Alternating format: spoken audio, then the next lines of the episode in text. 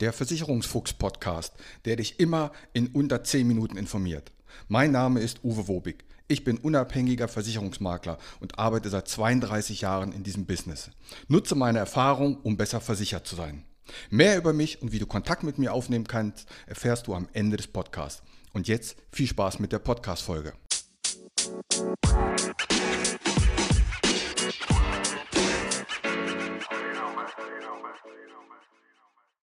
Radfahrer, Hunde, Unfälle und ein Filmtipp. Besser geht nicht. Und damit herzlich willkommen zur Folge 156 im Versicherungsfuchs Podcast. Ja, es geht heute mal um die Radfahrer und um die Hundebesitzer.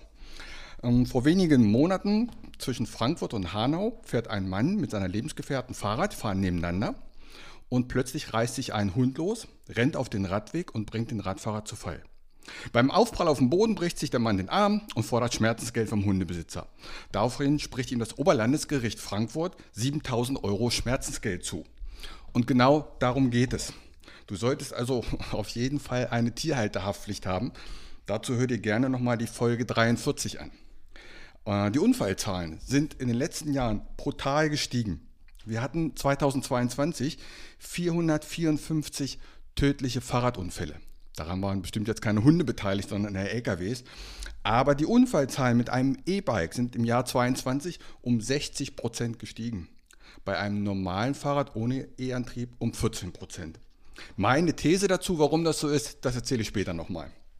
Nach dem bürgerlichen Gesetzbuch haftet ein Tierhalter, wenn durch sein Tier ein Mensch getötet bzw. verletzt oder eine Sache beschädigt wird. Auch dazu hatte ich schon eine Folge 131, höre auch gerne mal rein.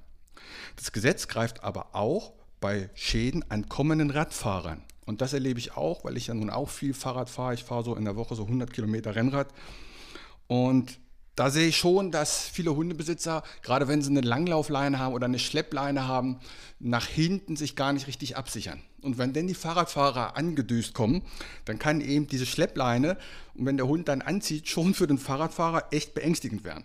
Und hier greift an sich das Gebot, Paragraph 1 der Straßenverkehrsordnung. Es sieht generelle Vorsicht und Rücksichtsnahme und angemessenes Verhalten aller Beteiligten vor. So, was heißt das? Sollte es nun trotz umsichtigen Verhalten zum Sturz kommen, haftet in der Regel der Hundehalter.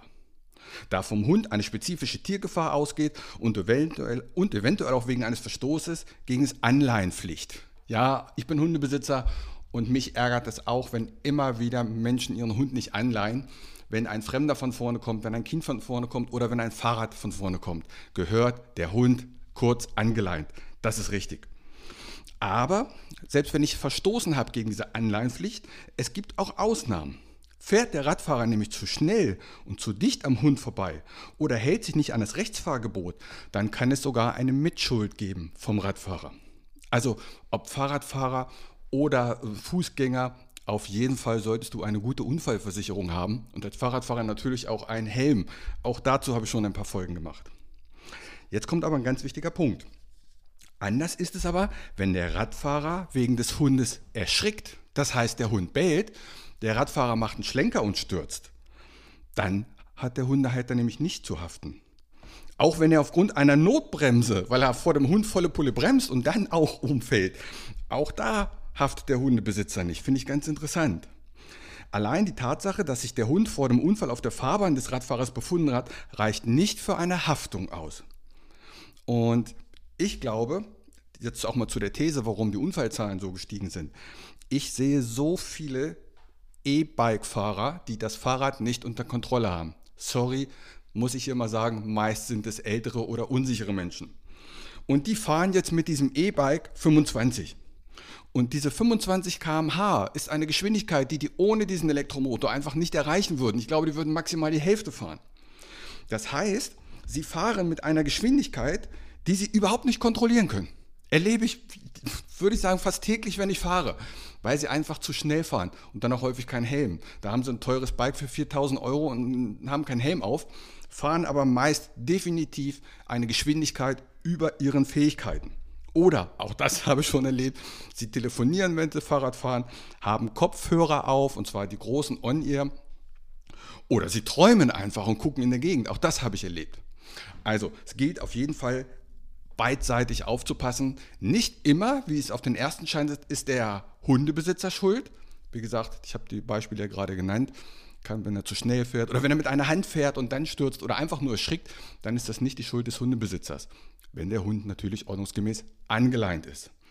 Auf jeden Fall sollte man eine private Unfallversicherung haben. In einigen Gemeinden ist die Tierhalterhaftpflicht ja sogar Vorschrift dass ich ein absoluter Befürworter der Hunde-OP und Hundekrankenversicherung bin, das ist natürlich auch klar. Auch dazu habe ich schon mehrere Folgen gemacht. Also, vorsichtig fahren, Hund an die Leine nehmen, Fahrradfahrer wachsam sein und dann ordnungsgemäß langsam vorbeifahren, vielleicht klingeln, sich vorher bemerkbar machen, gerade wenn man von hinten an den Hundebesitzer herankommt. Und nicht nebeneinander fahren auf schmalen Fahrradwegen, wenn von vorne auch ein Fahrrad kommen kann oder eben ein Hundebesitzer. So, hier noch mein Filmtipp. Mein Filmtipp im Kino ist Guardian of the Galaxy 3. Ich fand den zweiten gar nicht so gut. Der dritte hat mich meine Tochter massiv bedrängt, den muss ich sehen. Und ja, es ist einer der besten Filme, die ich gesehen habe. Guardians of the Galaxy Volume 3 unbedingt anschauen. In diesem Sinne wünsche ich euch eine friedliche Woche. Macht's gut. Nächste Woche geht's weiter. Ciao. Mein Name ist Uwe Wobig. Ich habe 32 Jahre Berufserfahrung. Als unabhängiger Makler kann ich dir bei allen Gesellschaften helfen, auch wenn du die woanders abgeschlossen hast.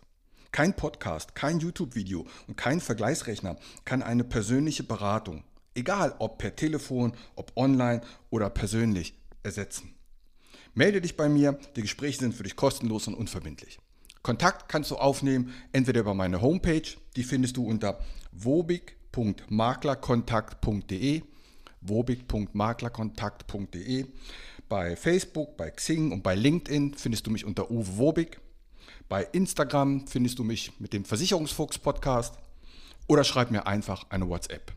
In diesem Sinne, hab eine gute Zeit.